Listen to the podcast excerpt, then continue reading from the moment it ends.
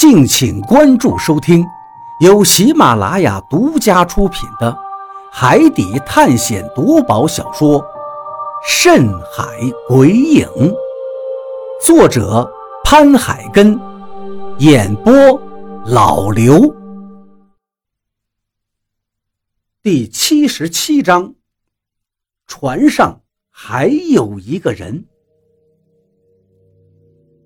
昏黄的气死风灯在船下面不断的晃动着，玻璃外罩的坚固程度很高，竟然在船身晃动的时候都没有打碎。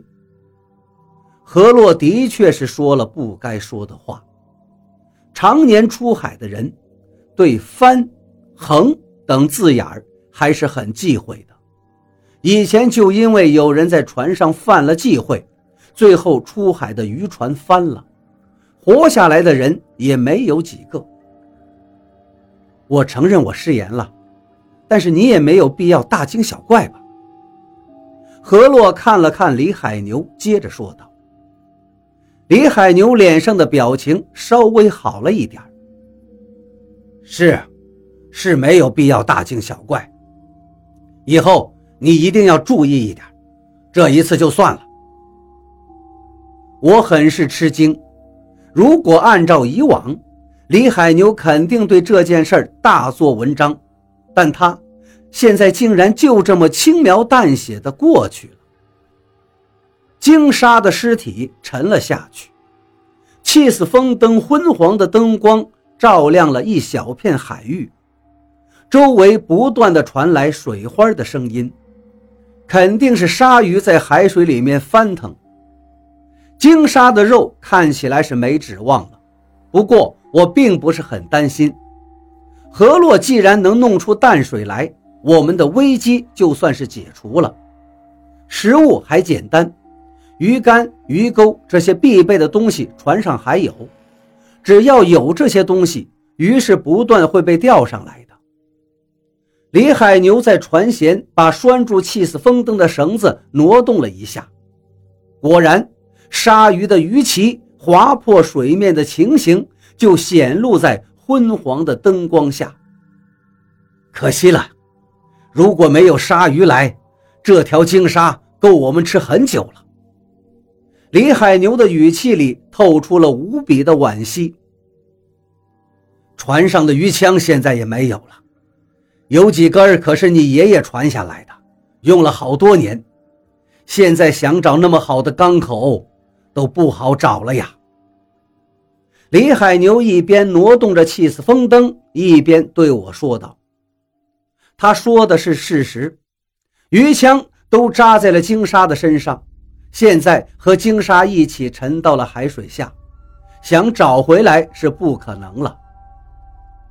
以后还会有的，我家里的梁上还放了几根，比起人命，鱼枪不算什么。”我现在看得很开，几次危机之后，我都差点把命丢掉，所以我对这些身外之物现在看得很淡了。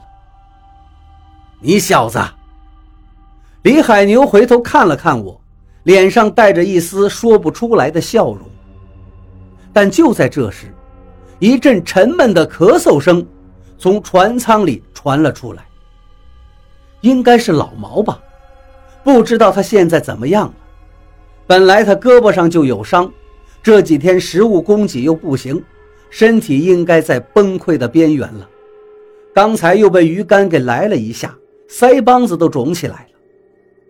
我很担心老毛，想回船舱里看看他现在的情况，但是还没等我抬脚过去，李海牛就一把拉住我道：“小鱼呀，你拉住这绳子。”看看海里的情况，鲸鲨的身体很大，我估计这些鲨鱼是吃不完的。万一有浮上来的，你叫我。说完这句话，他把绳子往我手里一塞，直接就向船舱里冲了进去。我从李海牛的声音里听出了一丝惊慌，我不知道他为什么会惊慌，我不由得皱起了眉头。正在想这个问题的时候，何洛走到了我的身边。有一件事儿，我不知道该不该说。什么事儿啊？我一边说着，一边把绳子往另外一侧挪动了一下。但就在这时，海水中又轰隆的响了一声，一条鲨鱼竟然从海里面窜了起来，张开大嘴，狠狠地咬在了气死风灯上。气死风灯外面只有一个玻璃罩子。根本就经不起鲨鱼这么一嘴，灯光立刻就灭掉了。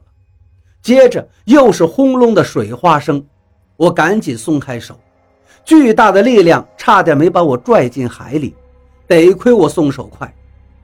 我拍了拍心口，身上已经出了一层冷汗，感觉自己的头发都因为紧张竖起来了。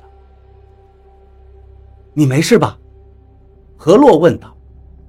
我捂着自己的胸口道：“没事吓我一跳。没事就好。